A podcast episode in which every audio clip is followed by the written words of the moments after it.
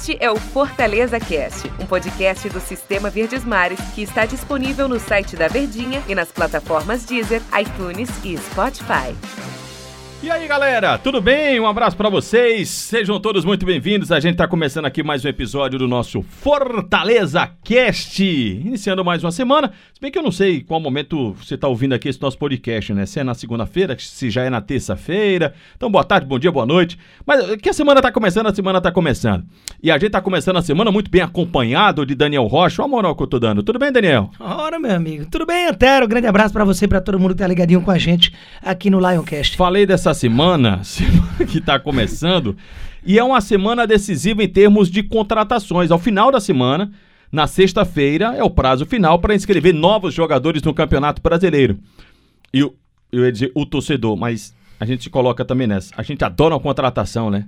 Quando pinta alguém assim, aí, Roberto aí, Partido Oferta. vem, não vem, vai ser contratado, não vai, é, é bom jogador, não é, como é que é o currículo desse jogador.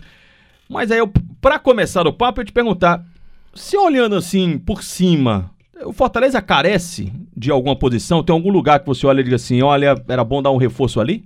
Tem. Onde? A zaga.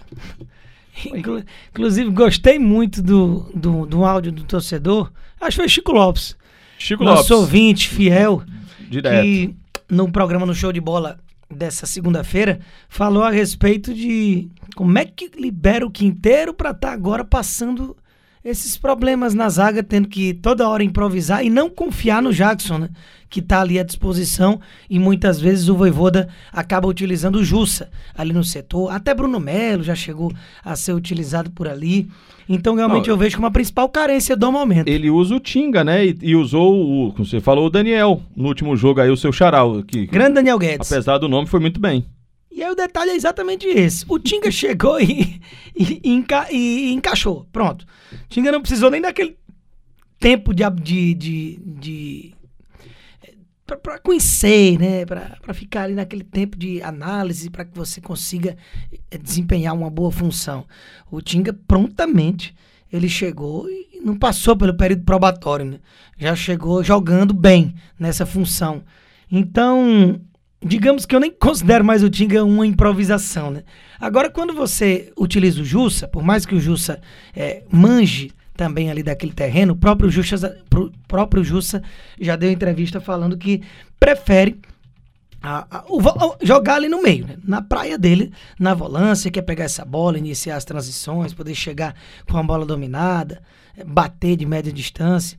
Então, ali eu vejo sim como uma improvisação. E quando você faz isso, tendo zagueiro de ofício no banco como é o Jackson, é porque o Jackson não tá gozando de muita confiança do Voivoda.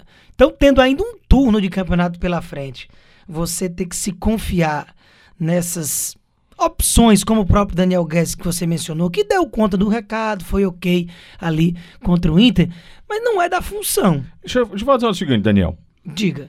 Você já falou que o Bruno Melo já jogou na zaga. Fortaleza tem um jogador que é o Tinga. Acho que o Tinga virou zagueiro, né? Virou. O Rogério Senna disse que pra ele que ele não é ala, ele é lateral. Nem ala, nem lateral, é zagueiro. virou zagueiro.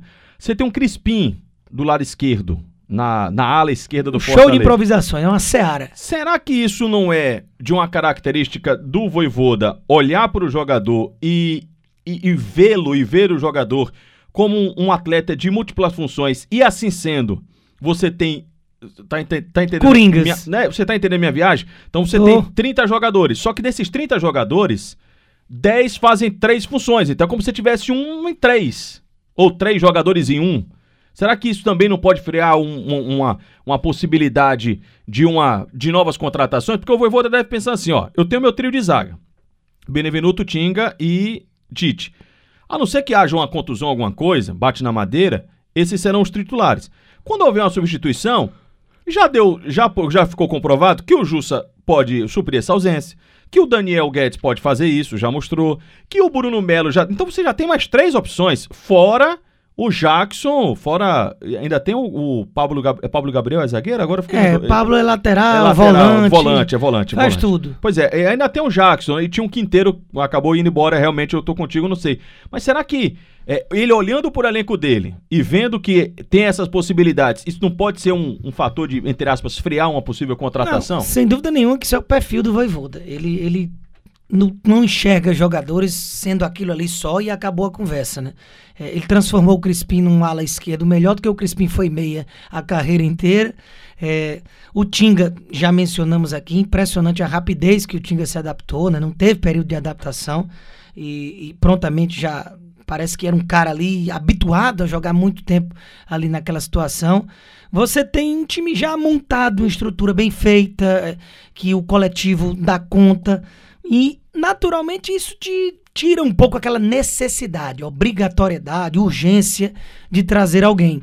Mas eu acredito que, se há orçamento para um outra, um outro tiro, digamos assim, né? experimentação de, de qualificar o elenco para alguma daquelas oportunidades de mercado que a gente sempre fala, sem ser um grande investimento, porque não é momento para isso, é, com as contas do clube, você na posição de zagueiro, você só tem ali o Jackson que passa é, aquela credencial de que é um zagueiro reserva. Por isso que eu vejo ali uma necessidade maior perante todo o elenco. Mas realmente isso que você mencionou é, é um ponto positivo que eu vejo do Voivoda, porque dificilmente teve aquele jogador que improvisado, se a gente puder chamar assim, jogou muito mal, comprometeu e a gente pudesse colocar na conta é, de uma invenção do Voivoda ter colocado ali. Por mais que pareça no primeiro momento, tem dado muito tudo certo assim nesse, nesse primeiro contato dele com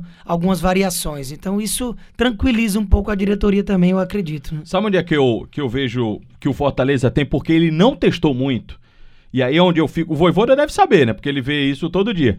Mas eu, como a gente só observa jogos, sabe qual setor que eu fico assim? Cara, se esses caras não jogarem, quem é que joga? São as alas. A gente falou do Crispim, do Crispim do Pikachu. O Pikachu até ficou mais ausente. tava olhando aqui, Daniel, o Crispim só ficou de fora de um jogo do Campeonato Brasileiro, que foi o Fortaleza e Fluminense, que ele não foi utilizado. Nada, deixa eu ver qual foi a rodada aqui, rapaz. Ixi, agora eu me perdi. Fortaleza e Fluminense, rodada 5 do Campeonato Brasileiro foi aquele 1 a 1 só. Em todos os demais ele jogou. E aí eu fico olhando, porque o Carlinhos foi embora. Né? Você tem um Bruno Melo no, com características totalmente diferentes do, do Crispim. Eu fico perguntando, se o Crispim não jogasse ali, aí eu, eu vou. Eu, aí eu fico. Eu acho que aquele setor ali, se o Crispim de repente tiver um problema mais sério, bate na madeira, não sei quem que seria a solução do Voivoda por ali, não. Detalhe é exatamente isso. Como o Crispim joga sempre, a gente não tem nenhuma ideia de quem poderia substituí-lo bem. Porque ele testou Carlinhos e Bruno Melo, que são laterais esquerdos ambos sem tanto ímpeto ofensivo, né? Jogadores que são mais burocráticos ali nessa criatividade do meio para frente, naturalmente tiveram poucas oportunidades, até pela falta de brecha que o Crispim dá.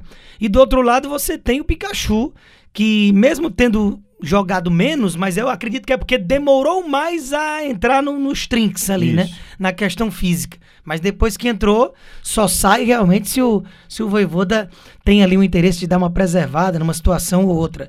Então, realmente, é, para a direita, eu ainda consigo ver ali um Romarinho, consigo ver um Edinho, que são jogadores que podem atuar por aquele setor e já, inclusive, em algum momento, em determinados momentos de partida, já também executaram essas funções. Mas na esquerda realmente fica esse buraco. Então, é aquela situação de que para time titular, tá bem, tá resolvido. Mas para ainda um turno inteiro pela frente. E agora que o desgaste ele é cumulativo, você ainda tende a ter um desgaste maior dos seus atletas, é sempre importante você ter mais da, da onde tirar, né? Aquela história de tem um, tem nada, né? É, ainda sobre as alas, a gente está quase no final aqui do nosso, do nosso Fortaleza Cash. O Crispim, quando ele não jogou contra a equipe do Fluminense, sabe quem foi o titular? Hum. Luiz Henrique, não está mais no time. Pois foi, é. foi o único jogo em que o Crispim não foi o titular. E o Iago Pikachu, em todos os jogos do Campeonato Brasileiro, ele foi titular. Todos, né? Todos os jogos do Campeonato Brasileiro. 21 jogos o Iago Pikachu esteve presente. Impressionante. Em 21 partidas, nas 21 rodadas. Algumas vezes foi substituído, mas em todos ele foi titular. Impressionante como o Voivoda ele tem uma dependência desses atletas, né? Por esse fator que a gente está dizendo de não ter peça de reposição e porque os caras realmente têm uma regularidade altíssima, né?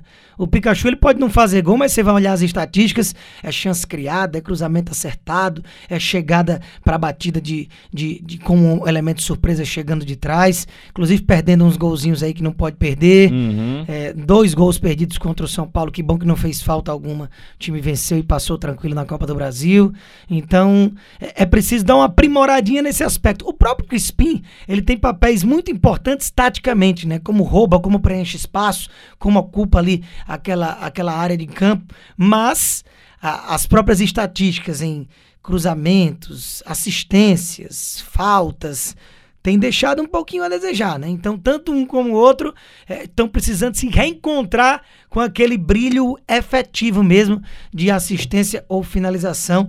Mas isso não é problema. O problema é quando eles não estiverem em campo, Antero. Aguardemos para ver se essa semana vai ter novidades por hora. Daniel, muito obrigado, hein? Estamos juntos, sempre uma honra e até a próxima. Valeu, valeu. Tchau, tchau, pessoal.